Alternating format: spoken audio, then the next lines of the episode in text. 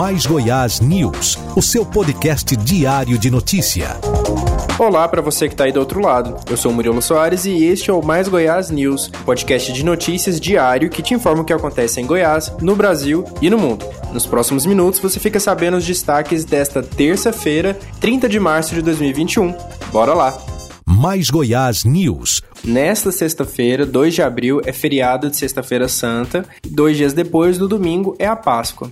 Além da ressurreição de Jesus Cristo, a Páscoa também lembra o chocolate e, claro, os ovos de Páscoa. Só que nesse ano, essas delícias estão 11% mais caras em comparação com o ano passado. E se você acha que comprar bombons ou barras de chocolate são uma boa alternativa para fugir da alta dos preços, você está enganado, porque esses produtos também sofreram um aumento de preço, só que de 10%. Essa informação é da Associação Brasileira de Supermercados, a Abras, e especialistas afirmam que apesar dessa alta nos preços, o consumidor goiano não deve abrir mão de consumir os doces na Páscoa mas deve fazer adequações para que as compras caibam no orçamento dele. E essas adequações devem ser feitas com muita ponderação porque um levantamento do Procon de Goiânia constatou variação no preço de ovos de Páscoa de até 73,64%. Segundo os especialistas, a melhor pedida então é optar por marcas menos conhecidas ou ovos de Páscoa caseiros. Mas se você não abre mão do ovo de Páscoa industrializado, daquela marca que você tanto gosta,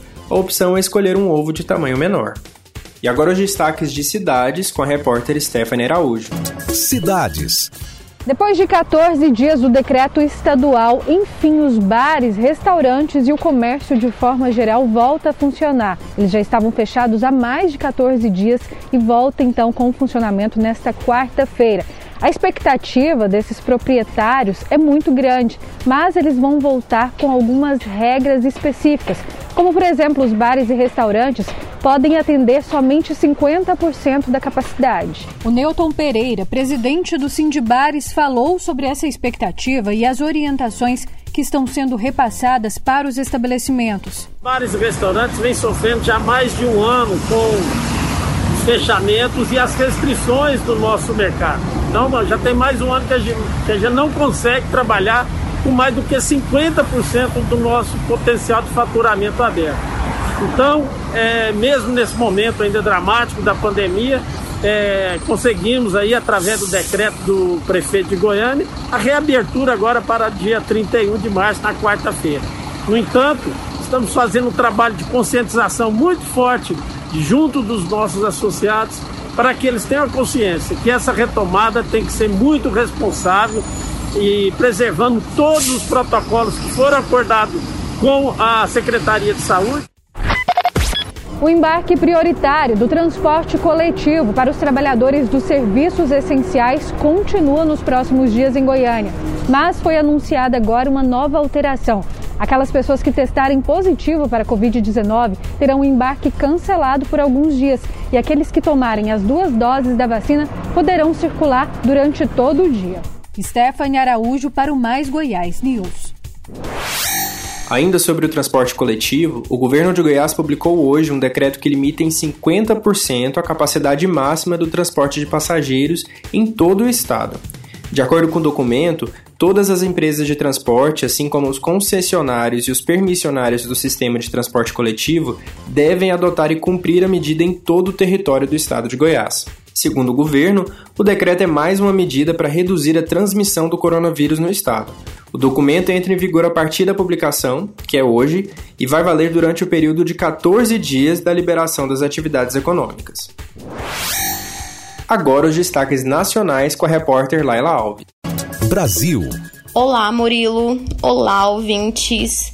Bom, a Agência Nacional de Vigilância Sanitária Anvisa indeferiu o pedido de certificado de boas práticas de fabricação de medicamentos para a fabricante da vacina Covax.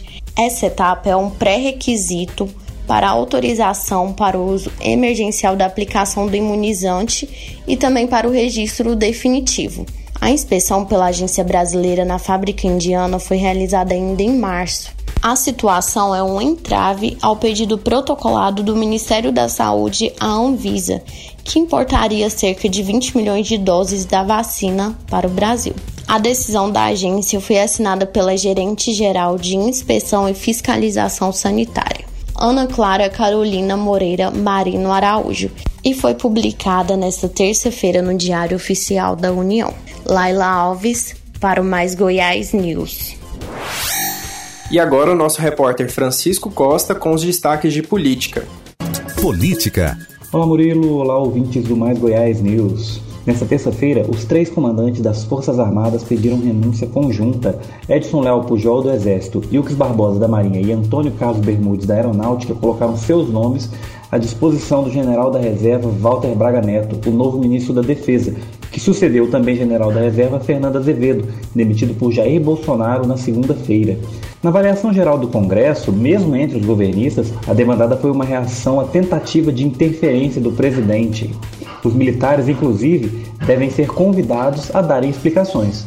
Em conversa com Mais Goiás, contudo, o deputado federal por Goiás, Major Vitor Hugo, um dos mais próximos de Bolsonaro, disse que a troca de comandantes das Forças Armadas é natural e se adapta a uma relação hierárquica. Segundo ele, Braga Neto é mais moderno que os comandantes que entregaram o cargo, o que justifica a saída. Por moderno, ele quer dizer que Pujol, Ilques Barbosa e Antônio Carlos Bermudes são mais antigos nas Forças Armadas que Braga Neto. Aqui é Francisco Costa para o Mais Goiás News. É com você, Murilo. E agora os destaques de entretenimento. Entretenimento.